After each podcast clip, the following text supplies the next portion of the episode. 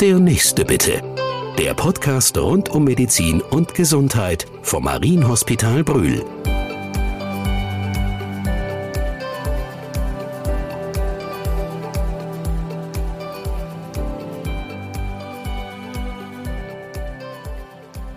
Herzlich willkommen in der GFO Klinik Brühl, dem Marienhospital. Heute zu Gast ist Dr. Omran Al-Halmat, Facharzt für Innere Medizin und Kardiologie und Spezialist für ein sehr spannendes Thema, den Bluthochdruck. Hallo, Herr Dr. Al-Halmat. Herzlich willkommen. Hallo, schönen guten Tag. Vielen Dank, äh, liebe Frau Ellerkamp, für die Einladung. Ich freue mich, heute hier sein zu dürfen und ja, über dieses Thema zu sprechen. Ja, sehr gerne. Ihr Thema heute ist ja der Bluthochdruck, die stille Gefahr. Und wir haben eigentlich hier schon vor dem Podcast angefangen mit der Tasse Kaffee. Das heißt, der Blutdruck ja. ist jetzt schon ein bisschen höher, nehme ich mal an. ähm, ich habe mich ein bisschen eingelesen nochmal, was so Zahlen und Fakten betrifft. Mhm. Und jeder Dritte in Deutschland hat einen zu hohen Blutdruck. Vielleicht können Sie uns aber nochmal erklären, was passiert im Körper, wenn man zu hoch pumpt. Genau, ja. Also das ist äh, vollkommen richtig. Die ähm, also die arterielle Hypertonie, so im medizinischen ähm, Bereich Fach, als Fachbegriff äh, genannt. Der Bluthochdruck ähm, ist längst eine Volkskrankheit in Deutschland, betrifft ähm, ähm fast jeden dritten Erwachsenen und äh, die Hälfte aller über 50-Jährigen. Also ist schon eine, eine ordentliche Nummer und äh, genau, ist also ein, ein wesentlicher Risikofaktor für Herz-Kreislauf-Erkrankungen und äh, deswegen auch äh, eine sehr ernstzunehmende Krankheit.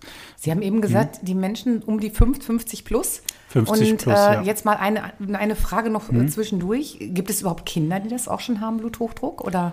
Kinder, Ki Kinder eigentlich eher nicht, aber es gibt, ähm, man muss unterscheiden zwischen der primären Hypertonie, das äh, ist die häufigste Erkrankung, ähm, wo, wo der Pathomechanismus äh, eher unklar bzw. multifaktoriell ist. Circa 90 Prozent der Hypertoniker haben die primäre Hypertonie und dann gibt es bei circa 10 Prozent der Menschen eine sekundäre Hypertonie. Das ist äh, eine Blut, also der Bluthochdruck die Erkrankung tritt hierbei im Rahmen einer Grunderkrankung auf, wo also eine genaue Ursache, äh, eine Erfahrung ähm, gebracht wird. Und äh, wo der Bluthochdruck durch diese Grunderkrankung entsteht. Und wenn man die Grunderkrankung behandelt, dann äh, bessert sich auch der Blutdruck beziehungsweise normalisiert sich. Und diese sekundäre Hypertonie ist halt äh, vor allem eher bei jüngeren Patienten. Nicht bei Kindern, aber es aber sei denn bei Jüngeren. Bei Jüngeren, ja. also eher unter 40-Jährige. Deswegen ist das auch wichtig, da eine gezielte Diagnostik durchzuführen. Ja. Merke ich das grundsätzlich, wenn ich zu hohen Blutdruck habe? Ähm, also das ist das Heimtückische, weil ähm, viele, viele Menschen merken das gar nicht oder merken es erst, wenn es schon fortgeschritten ist oder wenn der Blutdruck sehr hoch ist. Symptome, die äh, dabei auftreten können, sind sehr unspezifisch. Also es kann zu Kopfschmerzen kommen, Schwindel, äh, Brustschmerzen, ähm, Ohrensausen kann auftreten, genau. Und äh, ja, oder auch mal Nasenbluten, aber es sind sehr unspezifische ähm, Symptome, die jetzt ist jetzt nicht ein Symptom, wo man dann sagt, okay, dieses Symptom, das ist jetzt die, der Bluthochdruck ist jetzt das Problem, sondern genau, also deswegen. Ja, ja das, hm. ich habe gerade überlegt, die sind natürlich ein Arzt hm. im Krankenhaus, ja. aber auch in den Facharztpraxen hm. beim Allgemeinmediziner. Wenn hm. ich jetzt einen Check-up mache, wird ja eigentlich der Blutdruck immer gemessen. Genau. Das ist richtig. Genau. Ne? Ja. Das heißt, da es ist wichtig, auch regelmäßig zum Allgemeinmediziner, also zu regelmäßigen Kontrollen zu gehen, mhm. um seinen Blutdruck vielleicht auch mal testen zu lassen. Ja, vollkommen richtig. Das ist, äh, das ist sehr wichtig und das ist auch so gewollt, dass man ähm, halt äh, so, so sozusagen so Screening-Programme durchführt, dass bei jedem Arztbesuch, sei es jetzt beim Hausarzt, im Krankenhaus oder auch bei der Frauenärztin, dass man den Blutdruck auch misst, äh, damit, wenn der nicht normal ist, dass damit dann eine genauere Abklärung halt durchgeführt werden kann, weil ja. genau, dass man halt Screening-Programme durchführt und auch äh, da ist es auch unsere Aufgabe, unsere als Mediziner und also Medizinerinnen und Mediziner, dass wir ähm, auch äh, viel aufklären und auf das Thema sensibilisieren. Ja, also wirklich dann nochmal mhm. kontrollieren. Oder es gibt ja, ja glaube ich, so ein EKG 24-Stunden-Messgerät, was genau, vielleicht auch einige genau. der Zuhörerinnen mhm. oder Zuhörer schon kennen. Genau. Ähm, vielleicht nochmal diese Unterscheidung. Es mhm. gibt ja den höheren und unteren oder diastolischen und systolischen Wert. Genau. Das ist ja auch das, was Ärzte einem dann manchmal sagen. Können Sie uns das mal erklären, was das genau Ja. bedeutet? Ja, klar. Also, ähm, um noch, bevor ich Ihre Frage beantworte, noch auf Ihre ursprüngliche Frage kurz zurückzukommen. Ähm, was ist eigentlich Bluthochdruck? Also, Ja, ähm, gut.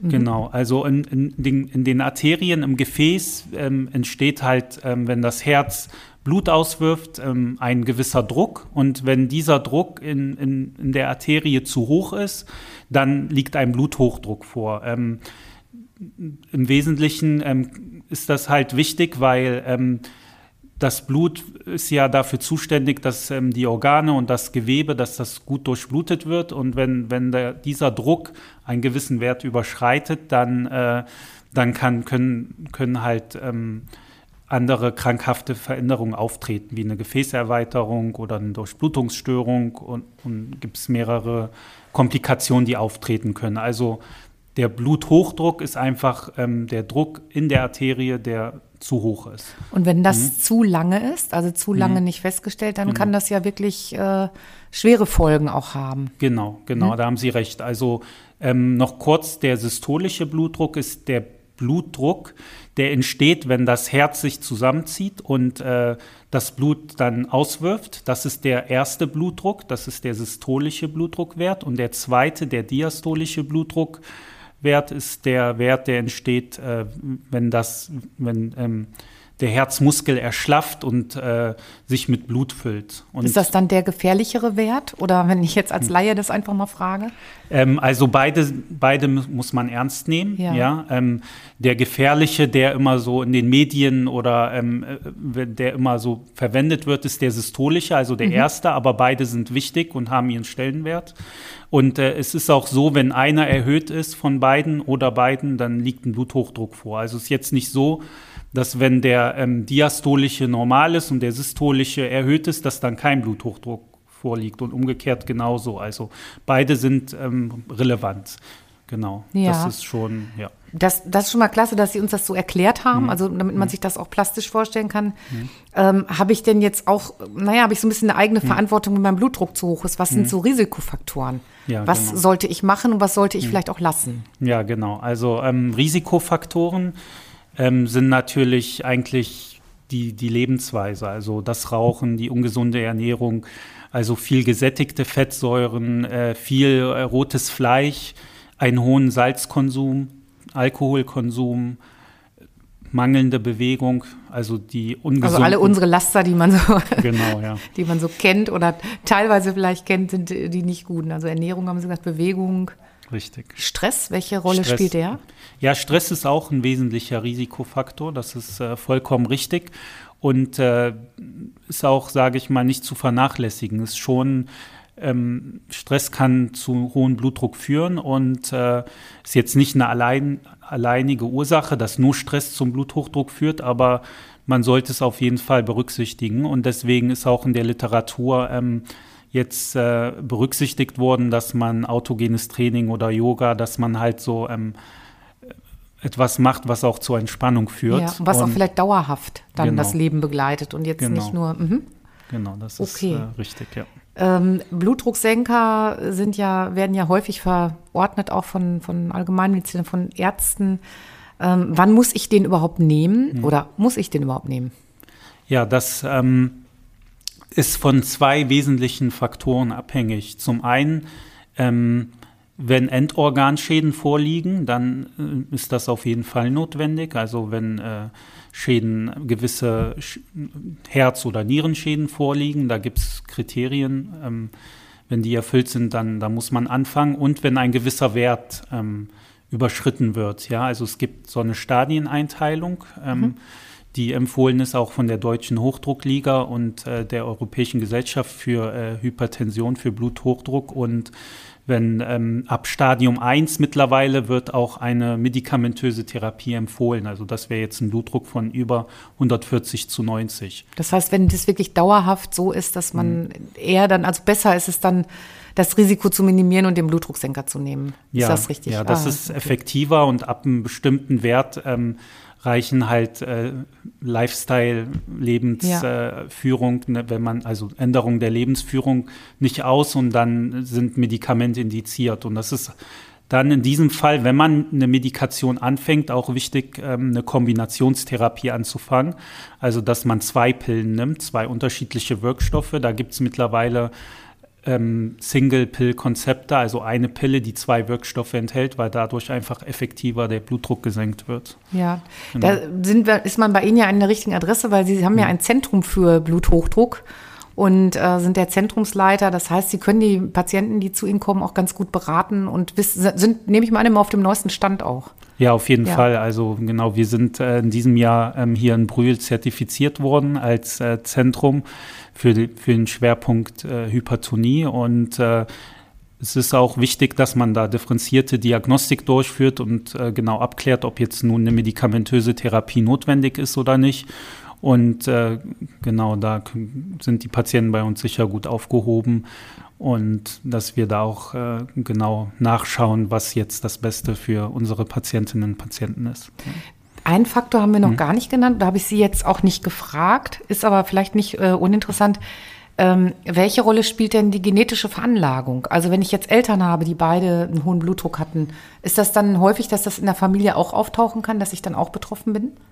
Also ähm, die Genetik spielt sicher auch eine Rolle, ist aber jetzt auch nicht so, dass nur die Genetik zum Bluthochdruck führt. Also man sagt so, ja, das Risiko ist sicher erhöht. So gibt es in der Literatur unterschiedliche Angaben, 20 bis 30 Prozent. Aber es ist jetzt nicht so, dass wenn die Eltern Bluthochdruck haben, die Kinder sicher auch Bluthochdruck bekommen. Das Ausschlaggebende ist einfach die Lebensweise. Ja, ja man, sonst kann man es immer schön auf die Familie schieben. ja, Vielleicht etwas einfacher. Genau. genau. Ja. ja. das war interessant, so ein Streifzug mal durch dieses Thema Bluthochdruck, weil, mhm. ne, wie gesagt, ich finde es ziemlich erschreckend, wenn man hört, dass das jede Dritte, jeder Dritte hat. Viele vielleicht auch, mhm. es gibt eine Dunkelziffer, nehme ich mal an, dass Leute das gar nicht merken oder zu spät merken. Und ähm, da ist es ganz gut, so wie Sie auch einen Fachmann zu haben, der vielleicht einen wirklich nochmal aufklärt und worauf man achten soll, ohne vielleicht in zu großen Stress zu gelangen, sondern ja. einfach mhm. regelmäßig mhm. zum Arzt zu gehen und zu schauen. Ja, das ist sehr wichtig. Also vor allem auch die Komplikationen, die auftreten können, die sind nicht zu vernachlässigen, weil wenn Bluthochdruck lange besteht, kann es, äh, kann der Herzmuskel verdicken, dadurch kann es dann zu einer ähm, Störung der Herzblutfüllung kommen und zu einer Herzschwäche, aber auch das Schlaganfallrisiko ähm, ist erhöht oder Nierenschäden, Augenschäden. Deswegen ist es wichtig, auch äh, früh effektiv zu behandeln und äh, auch wie vorhin erwähnt, wenn eine sekundäre Hypertonie im Raum stehen könnte, da auch nochmal genauer das äh, zu hinterfragen und die ähm, Diagnostik sich checken zu lassen. Genau, ja. Und Sie selber gehören Sie zu denen, die jeden Tag den Blutdruck messen?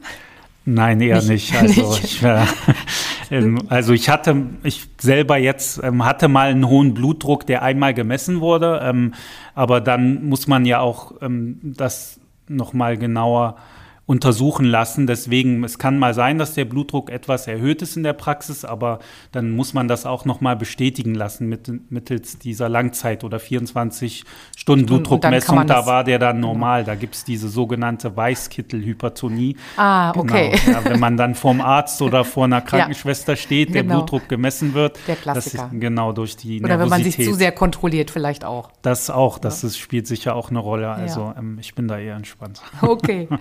Ja, ich danke Ihnen herzlich, dass Sie hier waren, dass Sie diesen Podcast mit uns gemacht haben und äh, freue mich auf weitere Themen. In Ihrer Fachabteilung gibt es ja ganz viele Themen rund um das Herz. Ob das jetzt die Herzgesundheit für Frauen ist, werden wir auch noch mal was zu machen. Ähm, ein Herzinfarkt, alles Mögliche wird bei Ihnen behandelt und äh, ich bedanke mich ganz herzlich und wünsche Ihnen einen schönen Feierabend. Vielen, vielen Dank.